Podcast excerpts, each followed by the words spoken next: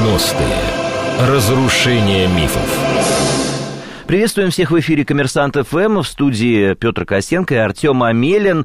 А, сегодняшний выпуск посвящен а, теме очень важной, болезненной, острой, а, которая касается, разумеется, 90-х годов, это ситуация с армией, которая происходила в тот период. И вот хотим сегодня выяснить, развал, в кавычках, не в кавычках, э, российской армии, это был результат реформы или э, вполне естественным продолжением того, что происходило в эпоху распада Советского Союза? Здравствуйте. Сегодняшний наш гость Владимир Сергеевич Смирнов. Это кавалер Ордена Красной Звезды, награжденный также еще 12 медалями полковник запаса. Кроме того, он работал народным депутатом СССР, председателем подкомитета Верховного Совета РФ по военной реформе, один из создателей Дем России, председатель движения «Военные за демократию», также был членом Политсовета «Выборы России». В 1992-1993 годах он был помощником председателя правительства РФ, а в 1993-1994 годах заместитель руководителя аналитического центра администрации президента Ельцина. Эта программа представлена президентским центром Бориса Ельцина. Первый вопрос, Владимир Сергеевич, вот э, с которого следует начать, как мне кажется, эту передачу. В каком состоянии новой России которая образовалась после 91 года, а, досталась армия? Я думаю, что ответ следует э, начать с первого съезда народных депутатов СССР, когда появились независимые от военного ведомства военные депутаты, которые смогли спокойно обсуждать в средствах массовой информации состояние и проблемы вооруженных сил и вообще, так сказать, э, проблемы военной реформы.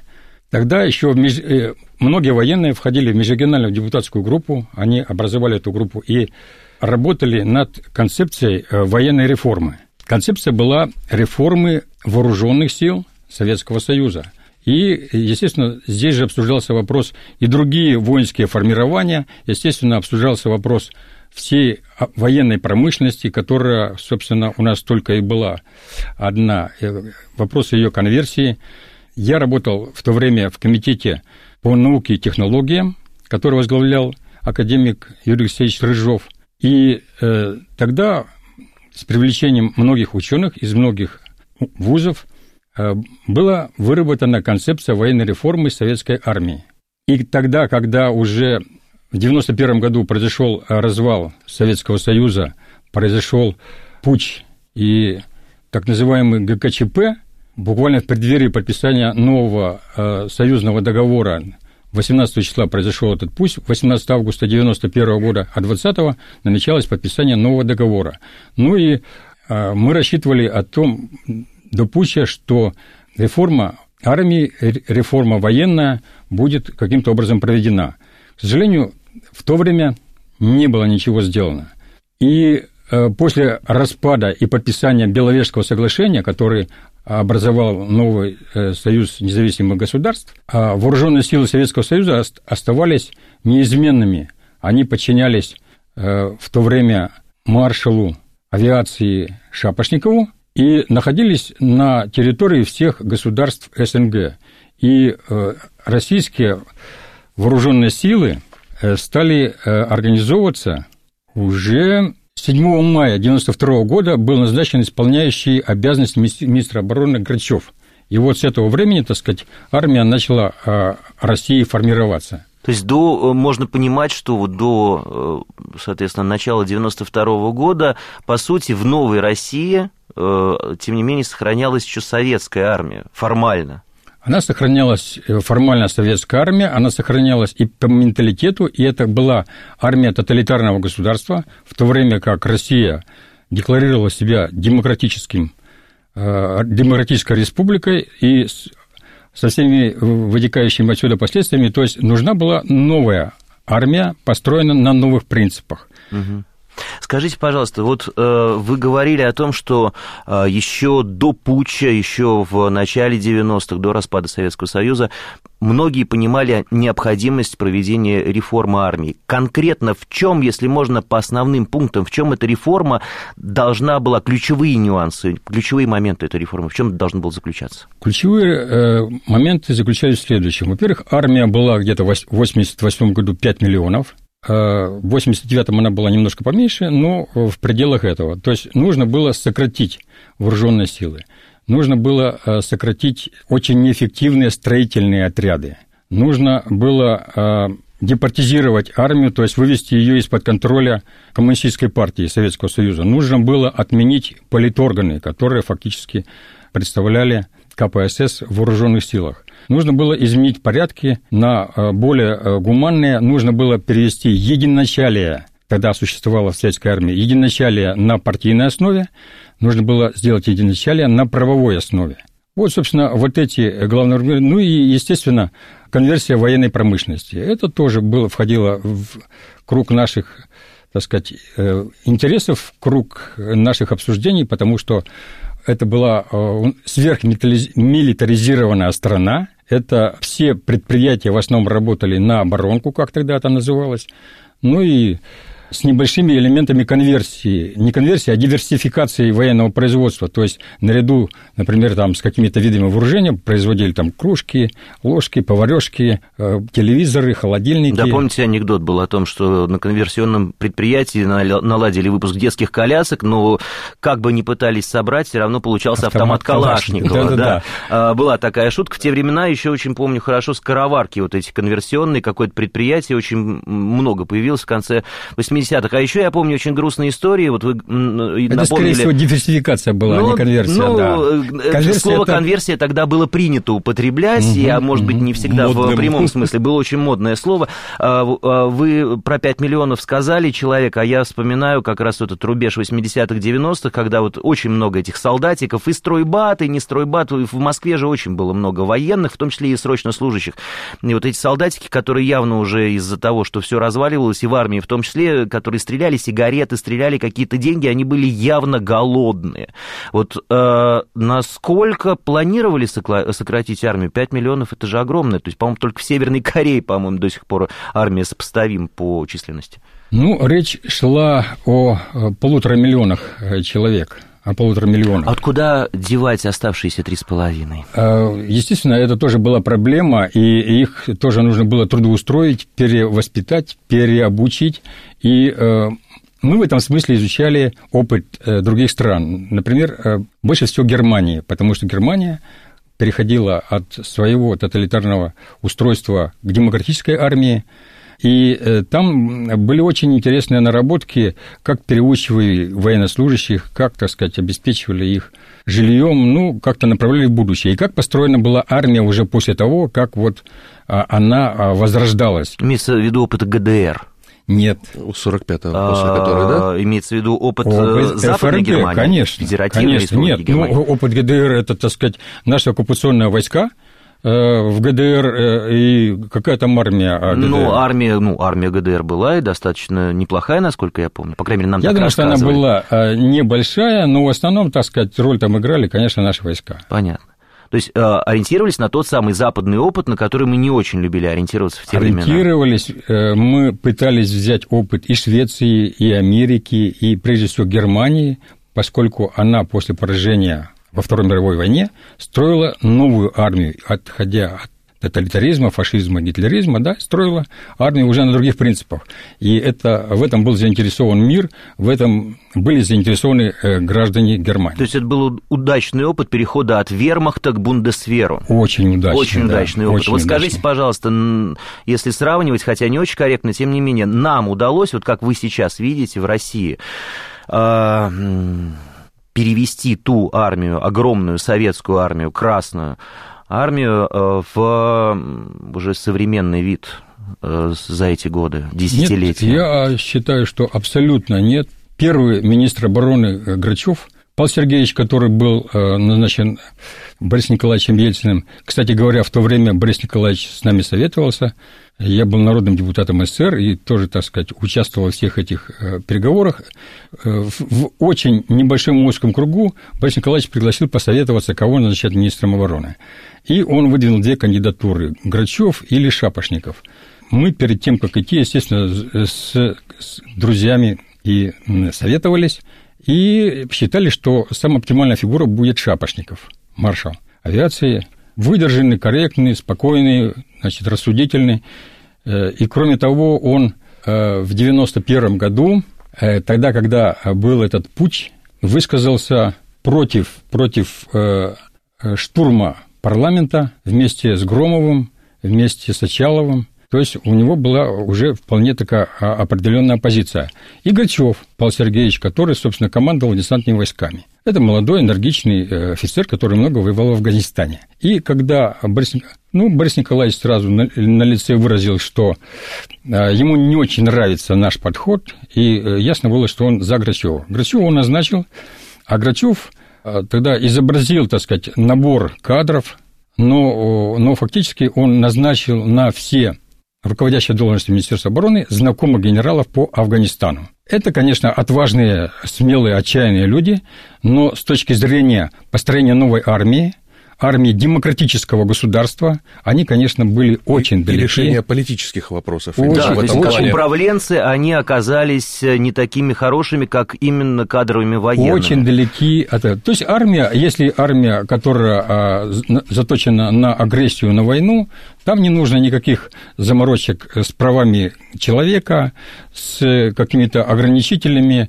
Там БФЛ и, так сказать, дальше круши что и происходит, собственно говоря, до Ну и пор. все помнят два десантных полка Павла Грачева да, в Грозном. Да. Давайте мы сейчас прервемся на новости. Напоминаем, что гость сегодняшний наш э, Владимир Смирнов. Давайте я сформулирую военный эксперт, в первую очередь эксперт по реформе вооруженных сил, и э, в 90-х годах он работал заместителем главы аналитического центра администрации президента Бориса Ельцина.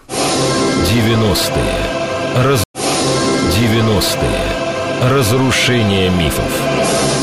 Продолжаем наш разговор. Петр Корсенко и Артем Амелин. Сегодня гость студии Владимир Смирнов, бывший глава, зам главы руководителя аналитического отдела администрации российского президента. Мы остановились на проблемах, связанных э, с необходимостью реформирования нашей армии в начале 90-х годов э, на фоне всех бурных политических, социальных процессов, которые происходили в нашей стране.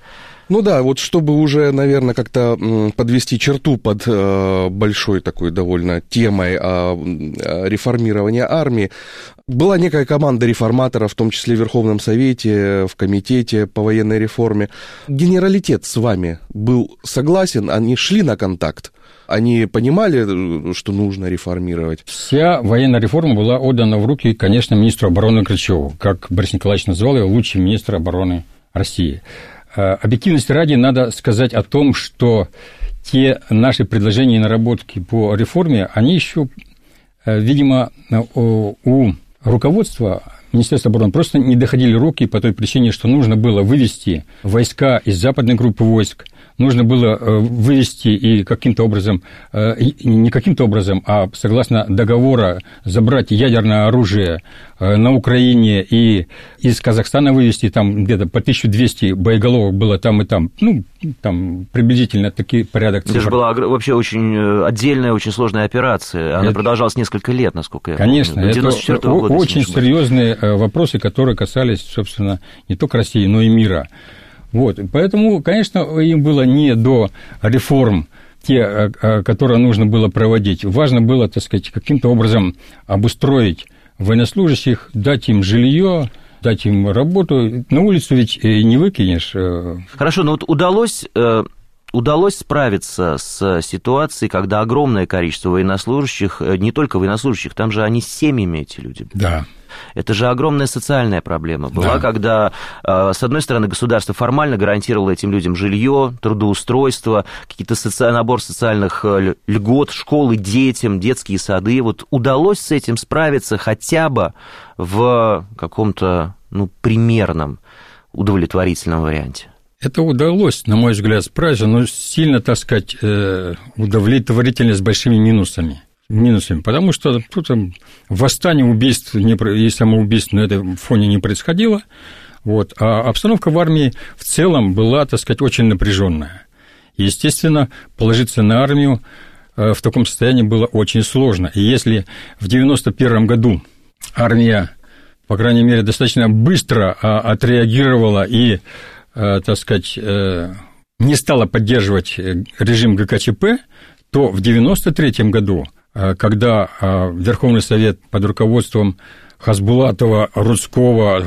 Макашова, они фактически подняли вооруженный мятеж в Москве, то армия сильно долго колебалась. И генеральный штаб, и генералы генерального штаба очень долго, так сказать, сомневались и не торопились выполнить э, указания Бориса Николаевича Ельцина. И после того, как он только приехал э, в Министерство обороны, генеральный штаб, только тогда Грачев дал команду на том, чтобы, чтобы ввести войска, и, собственно, э, после танкового обстрела, буквально день-два танкового обстрела Белого дома, там все было решено, и все там сдались. Но это уже была большая кровь. Это была небольшая кровь. Ну, с чем сравнивать? Ну, с Афганистаном могло, может быть, но с точки зрения могло Москвы... Быть, могло быть хуже. Могло быть... Э, не, ну, э, простите, но мы, господа, давайте спорить тогда. Мы сравниваем нет, спорить на эту тему с, не будем. С, нет, э, с 91-м годом, если сравнивать, то это, конечно, была большая нет, кровь. В 93-м году, естественно, естественно, погибли всего три человека. Три человека в 91-м году. А в 93 году там больше спекуляций, кто погиб, потому что защищали это там боевики, а фактически ни одного депутата, ни одного, так сказать, э, из охраны, которая, так сказать, э, официальная охрана, практически никто не погиб. И э, все эти цифры и люди, они во многом выдуманные. Я, например, вот такого списка, перечня, как, например, вот три человека погибли в 91 году, и такого-то перечня вот там 50, 100 или сколько человек там. 150 где-то порядка 150 Разнятся человек. 150 человек – это, кстати, официальные цифры, а неофициальные около 700, насколько я помню, но это действительно достаточно спекулятивная цифра. Это очень Хорошо, не будем зацикливаться. Так вот, скажите, пожалуйста, можно ли говорить о том, что внутри армии каким-то образом в начале 90-х была расколота? Я думаю, что так сказать нельзя. В каком году вы сказали? Ну, в начале 90-х, да, не только в политике, политическом плане, а в плане социальном. Ведь социальные проблемы в советской армии, как мне кажется, они играли одну из ключевых ролей вот э, в конце 80-х, в начале 90-х. Вот я читал э, такие, например, э, цифры участников тех событий, потому что в 1991 году я непосредственно не участвовал в защите Белого дома, хотя если бы был в Москве, то обязательно бы это делал. Я в то время был в Нагорном Карабахе и освобождал из плена наших взятых в плен армянскими боевиками 42 наших солдат внутренних войск. Я вел там переговоры с армянской стороной, с нашими военными для того, чтобы их освободить. Поэтому я не участвовал в этой защите.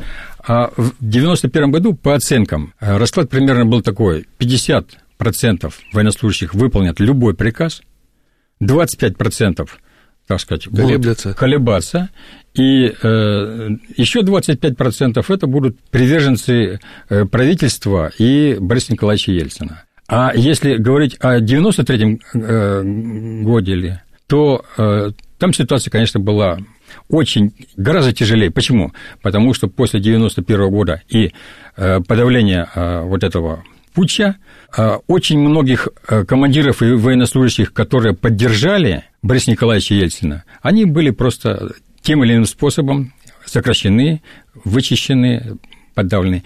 А другие, которые, так сказать, оставались, а им надо было дослужить до пенсии, э, им, так сказать, оказаться на улице без средств к существованию и без пенсии было невозможно, поэтому армия была деморализована в этом смысле, и она э, была готова выполнить любой приказ. Что она и сделала? Да. А чеченская война, начало чеченской войны, соответственно, хочется понять, вот там э, что было? А, а чеченская война, я работал в администрации президента, и когда, так сказать, э, были приняты решения э, вести боевые действия в Чечне, я написал рапорт о том, что ну, во-первых, мы объясняли и доказывали в аналитических записках Борису Николаевичу Ельцину о том, что нельзя начинать эту войну, это будет большая кровь, это будет партизанская война в конечном итоге, и она, так сказать, победы не принесет. Значит, конечно, к этому, ну, по крайней мере, Бориса Николаевича была другая информация, его убедили в другом. И когда к боевым действиям уже э, дело подошло, то такие генералы, как генерал Воробьев, командующий сухопутными войсками или заместитель командующего в то время был, э, э, и в то, же, в то же время и Лебедь, они высказывались против этой операции, понимая, к чему это ведет, понимая неготовность армии, и фактически ведь а, военная операция началась очень как-то какие-то там э, партизаны, какие-то призванные, не, не регулярная армия, а просто набранные спецслужбами по, как сказать, с каждых частей, части были не боеспособны, из каждой части по сколько-то, плюс, так сказать, из запаса, и вот э, пошли в эти боевые действия. Потом сам Грачев решил командовать штурм, э, командовал штурмом Грозного из Моздока, тогда, когда вот эти кадры его самодовольного, пьяного, а, так сказать, показывали в то время, тогда они там в троице сидят и говорят, да мы одним батальоном Дудаева задаем, и все, так сказать, это. То есть вот так, такое шапкозакидательство было, а там были боевики, которые были хорошо подготовлены, они были из э, советской армии, они защищали, как они понимали, э, свою, свою э, республику, вот, и... Плюс к этому, там, как и Дудаев, некоторые побивали уже в Вильнюсе на защите ну и в Приднестровье, и Нагорный Карабах, да. и уже далее успели, по списку. Грузия, уже да. успели Грузия, Югославский конфликт, военных, да. да. То есть там люди были подготовлены. Вот вы написали рапорт об уходе тогда, да? Я знаю еще, и вы тоже знаете еще одного человека, который отказался участвовать в этом мероприятии, это Воробьев. И коллега ваш, и по армии, и по выбору России. Насколько массовым а, было абсолютно вот, вот не, это вот, единично, что абсолютно, отказывались выполнять приказы? Абсолютно не массовым, абсолютно единично. Мой демарш был хотя бы, чтобы Борис Николаевич, мы с ним тоже были знакомы по межрегиональной депутатской группе, и я говорю, что он советовался в очень кругом, э, узком кругу по, ключ, по некоторым ключевым вопросам э, чтобы, так сказать, услышали, что ввязываемся просто в авантюру долгие годы. Так оно и получилось. Конечно а Ельцин потом уже, может быть, когда-нибудь он извинялся за это. Извинялся? Потом. Да, конечно. конечно он, он говорил, что я не э, послушал людей. Э, он извинялся за это, да. И, и э, вот если говорить о генерале Лебеде, вот, то, в общем-то, тоже интересная, неординарная личность. Если вначале его заявления были такие очень э, резкие, э, очень, так сказать, прямолинейные, то э, со временем он много что понял, и уже когда после выборов президента он набрал 14% на выборах президента в Российской Федерации, году. да, и его назначили руководить Советом Безопасности, он заключил, заключал мирный договор – с Масхадовым. 95-й год, Хасавюрт. да. 96-й, Хасавюрт спецсоглашение, да. да. То есть у него был очень в этом смысле большой прогресс, он уже стал настоящим политиком, и в его программе присутствовало очень много трезвых, правильных э, идей по разделению властей, там, по э, переходу э, к президентско-парламентской республике, ну и так далее. Я предлагаю еще раз прерваться на новости. Продолжим все-таки армейскую тему. Немножечко мы, по-моему, в политику ушли. А сегодняшний гость студии «Коммерсант ФМ» Владимир Смирнов, э, экс-зам руководителя аналитического центра администрации президента России. 90-е. Раз... 90-е. Разрушение мифов. И снова добрый день. Напомню, сегодня Петр Косенко и Артем Амелин. Мы беседуем с Владимиром Смирновым, экс-заместителем руководителя аналитического центра администрации президента России. В 90-е годы он занимался вопросами реформы вооруженных сил. Мы немножечко ушли в сторону от э, армии.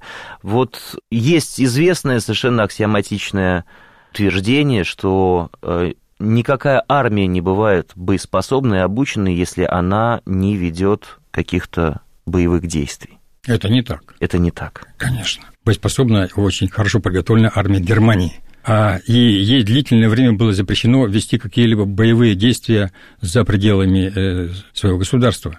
Э, тем не менее, э, она очень хорошо подготовлена и боеспособна. А вот наша армия в 90-е годы вела боевые действия в том или ином виде, пусть это не масштабные войны, но тем не менее это некий опыт. Вот этот опыт, как вам кажется, он сыграл свою роль в дальнейшем развитии вооруженных сил страны? Я не думаю, потому что это был опыт войны, если, если говорить уже с позиции сегодняшнего времени, это была агрессия и война с кочевыми племенами, э, и, собственно, там современных видов оружия было, так сказать, не так много с противоположной стороны, э, кроме, так сказать, отваги и стрелкового оружия. Вот, поэтому э, опыт, который пригодился разве что в Карабахе, когда, так сказать, тоже, собственно, агрессию выселяли армянские села, депортировали. Там тоже использовали этот опыт Афганистана, а когда окружали, окружали село и, так сказать, делали коридор для выхода, а потом, так сказать, все накрывали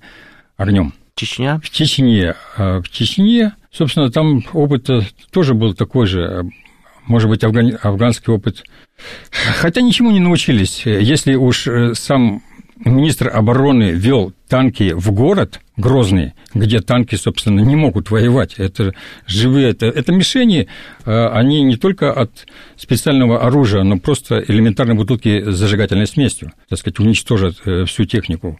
Поэтому э, ни, ни на чем не научились. Э, и никакого положительного опыта от этих войн, я считаю, наша армия не получила. Вот в 90-х а, была доктрина провозглашена своеобразная о переходе на профессиональную армию, на контрактную. Насколько это было возможным сделать? Вообще, возможно ли такое в России? Значит, э, это очень правильный и важный вопрос переход на контрактную армию. Но, но мы были всецело за такой переход. И в военной реформе много этот вопрос обсуждали. Но с учетом э, тяжелого экономического положения, с учетом огромной армии, которую надо сокращать, ввести, э, сделать армию чисто контрактной, это просто было нереально. Поэтому мы говорили о постепенном переходе на, э, контрактные, на контрактную армию. Но Министерство обороны э, к этому относилось достаточно негативно. И, э, собственно, имитировали создание, создание контрактников. Набирали на такие должности, как писарей, водителей, там всякие вспомогательные такие дела. Вот. А основное, что должно быть, это профессиональный младший командный состав – этого никто не делал. А почему они профанировали? Как вам, как вам кажется? А кто бы дачи строил дальше? Вот именно. И это тоже. И, и, и потом, значит, контракт на службу это надо платить деньги, это нести взаимную ответственность. В общем, э, настрой был достаточно негативный. И в то время у нас были очень хорошие э, связи с Германией, с фондом Конрада Аденаура, и оттуда военные, которые в том числе и из ГДР участвовали э, в этих событиях. И нам удавалось, э, мне, по крайней мере, я это организовал, э, возить в Бундесвер наших генералов из генерального штаба. Они на все это дело тоже с интересом смотрели, как там все устроено, потому что там устраивались обсуждения, беседы, лекции, показывались казармы, показывались танковые, батальон, и все как устроено. И как э, у них служба обязательно 12 месяцев. В то время у нас она была... Ну, три года, Три по года, по-моему, два. два. Года. Нет, два уже два. года, три года во флоте. Да, два года уже она была. А, два года. Там была год и контрактная служба. Вот там очень мудро, поэтапно, так сказать. Они брали какой-то опыт, но, но не смогли здесь провести. И более того, а вот до сих пор, ну, может быть, и, и не может быть абсолютно точно, вот министры обороны, которые после Грачева были, Родионов, Сергеев, Иванов, а, это тоже все шло сокращение и, так сказать, умирание, ну, такое вот не то что разложение, но, по крайней мере, вот а, самолеты очень мало летали, у летчиков там один-два вылета в месяц был, то есть была деградация. Естественно, учения не проводились, естественно, стрельбы не проводились, денег не было, керосина авиационного не было. И, но, как неудивительно, вот реформу, которую надо было провести, провел Сердюков Анатолий Эдуардович. Парадоксальное заявление, очень немодное в нынешние времена. Абсолютно немодное, абсолютно немодное. Но ему удалось сократить кадрированные части, ему удалось, значит, э, уменьшить бюрократической настройки в вооруженных силах. Ему удалось перевести армию на 12 месяцев службы. Ему удалось повысить заработную плату военнослужащим. Ему удалось э, цивилизованно реально сократить. Боюсь а... спросить про роль Евгении Васильевой в реформе российской армии. А, значит, э, и роль Евгении Васильевны я э, не знаю, но я знаю, что гражданское министерство обороны во главе с гражданским министром обороны, оно было, так сказать, абстрагировано э, от тараканов и заморочек, которые бегали в генеральских головах и которые готовились к войне со всем миром. А он делал э, боеспособную, значит, по возможностям российской экономики армию, и он ее сделал. Э, и когда, так сказать, началась вот война с Грузией, то тогда э, он только еще пришел к власти, но тем не менее была одержана победа, пусть с маленькой, значит, независимой Грузии, но победили. Там можно спорить, кто там э, агрессор, прав, кто виноват. Кто, кто прав, кто виноват, но, но победили. Но тогда поняли, что армия по многим позициям не готова ни по вооружениям, ни по связи, ни по взаимодействию. А Сердюков смог и вместе с генералом Макаровым смогли реформировать армию. И то, что сейчас пиарится наш новый министр обороны и в войне с, на Украине агрессивной, и в войне в Сирии, это, это заслуга э, только Сердюкова, что армия стала боеспособной, но она, к сожалению, не ограничена внутренними издержками, не ограничена значит, демократическим восприятием э, мира, не э, выполнена единоначалие на правовой основе. Это армия агрессора, армия тоталитарного государства. Она такая и есть. Такое государство, такая армия. То есть просто современная армия, но на службе... Она не современная армия. Она, не современная? Она очень сильно отстает по многим, э, так сказать, видам вооружений, по качеству. А как же вот нам на Красной площади показывают танк «Армата», например? Э... Который там заглох. Да, это единственный ну, экземпляр. Танки глохнут, ну подождите, это, это, ну, нет, это, это единственный, э, так сказать, экземпляр,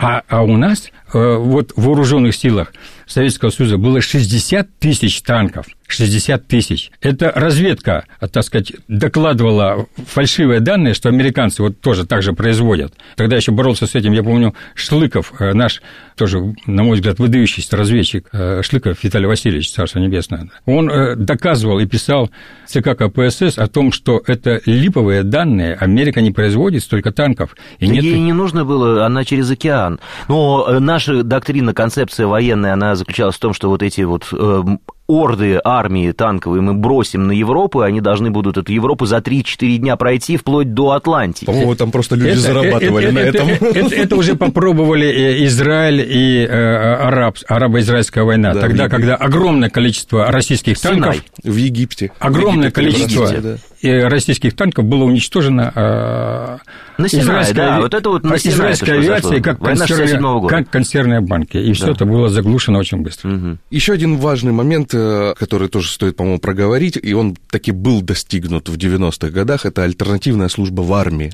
Многие общественники этого добивались очень долго, в частности, солдатские матери, небезызвестные. Немало их заслуга в этом состоит. Вот э, очень долго э, армия сопротивлялась этому. Я тогда брал интервью у военкомов в военкоматах. Ой, как они матом крыли эту идею. А, значит, почему это не нравилось? Они видели альтернативную службу как вспомогательную рабочую силу при, так сказать, военнослужащих. В обозе. О, да. И э, вот весь опыт, э, который мы показывали генералам по немецкой армии, альтернативная служба, это альтернативная гражданская служба. Вот как, так сказать, записано в запрещенной сейчас э, основном законе Конституции Российской Федерации, э, я так полагаю, потому что в день праздника людей с этими книжечками Конституции просто, э, так сказать, в участок... Среди э, которых и разработ... один из разработчиков. Да. Вот тут э, конкретно написано, что в статье 59 гражданин Российской Федерации в случае, если его убеждения, убеждения или вероисповеданию противоречит несению военной службы, а также в иных установленных федеральным законом случаев, имеет право заменить ее альтернативной гражданской службой.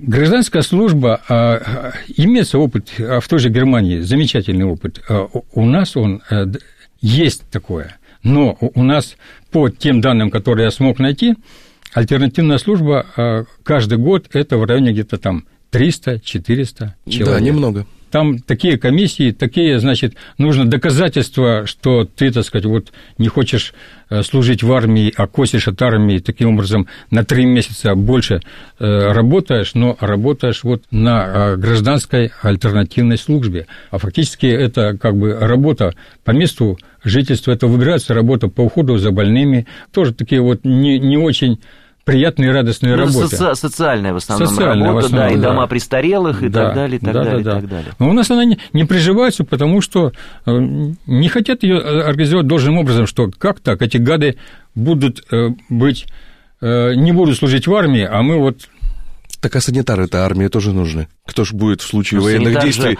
с поля боя выносить? приходится брать в руки оружие, не все готовы это сделать. Санитары Да. это другое. Последний вопрос, который традиционно задает Артем. Да, последний вопрос. Э, Я он задаю его всем гостям, которые приходят к нам на передачу. 25 ноября на родине Ельцина в Екатеринбурге открылся музей, посвященный в первую очередь 90-м годам как эпохи Ельцина. Какой бы вы экспонат поставили, который бы характеризовал 90-е годы в этом музее? В то время э, я где-то увидел такой вот интересный образ. Птица, летящая в клетке. Это романтика, это свобода полета, и в то же время она в клетке. То есть режим, режим, который был и потом остался, и теперь существует, это вот, э, вот такой бы образ, вот такую картину я бы, так сказать, Метафорично. хотел бы э, поместить вот с такими значит, словами, преамбулами и так дальше. Эта передача была представлена президентским центром Бориса Ельцина. С вами был Петр Косенко, Артем Амелин и военный наш эксперт, наш гость вот сегодняшний Владимир Смирнов. Спасибо, до свидания. 90-е.